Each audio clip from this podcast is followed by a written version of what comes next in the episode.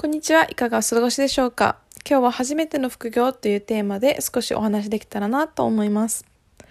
さて、えー、副業ですが、2018年の春に日本に副業時代が訪れたと言われています。まあ、実際に皆さんが実感されることは少ないかもしれませんが、えー、副業を行っている人の割合は全体の10.9%と言われています。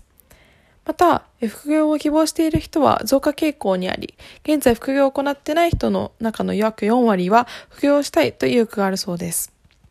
あと政府も、えー、副業の普及を推進しており、ソフトバンクやソニーといった大手の企業でも副業を認めるようになるなど、今後もますます副業の流れが加速する可能性が高いと言われています。はい。では、じゃあ、副業というテーマなんですが、副業を始めるってなった時にいろんな疑問があると思うんですが、まず最初に副業のメリットということを主に2つのポイントを話していきたいなと思います。まず1つ目に、副業をすることでビジネスで活かせるスキルを磨くことができます。例えば、ライターの仕事を引き受けることで、文章力や自己表現力が上がったり、また、セールスに関わる仕事をすれば、コミュニケーション力、耳聞き力などが上がります。そのようなスキルが培われることで、会社に依存することだけでなく、個人として社会で求められる存在になれると言われています。まあ、それだけでなく、あと、副業することで本業のパフォーマンスも上がり、給料もアップするという好循環が生まれます。そして次に2つ目。金銭的にも余裕ができ、精神的に自由になれるというメリットがあります。現在の副業の平均月収は約7万円と言われていますが、実際に副業をする方の多くは収入目的であるため、副業をすることによって収入に対するストレスが軽減されることも、ま魅力的な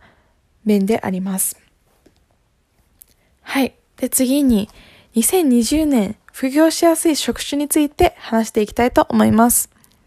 まず一つ目としては、インターネット物販です。主に Amazon やメルカリなどのプラットフォームが用いられています。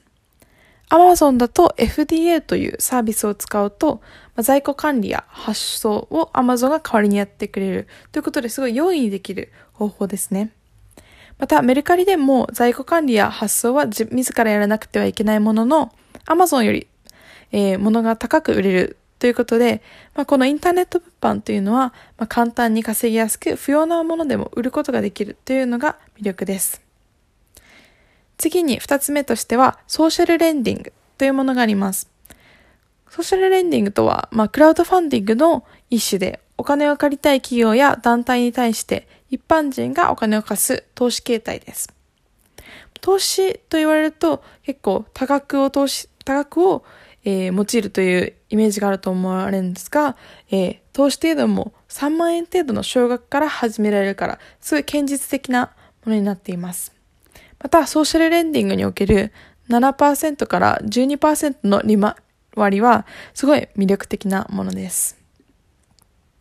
3つ目に原稿ライティングです。文章のスキルや本業での経験、知識を活かし、ライティングの仕事を行うことができます。特に企画書やプレゼン資料を作られる方におすすめです。最初はあまり高い給与を期待できないかもしれませんが、えー、次第に雑誌の記事や書籍などの仕事に就くことも考えられるので、将来性があるような副業かもしれません。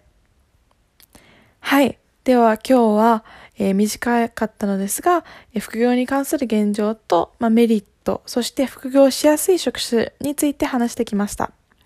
まあ、副業というのは週末の余った時間を使ったり、場合によっては通勤中にでも始めやすいものとなっています。まあ、今回説明した内容を踏まえ、ぜひ皆さんにも副業について考えてもらえると嬉しいです。ではまた次回でよろしくお願いします。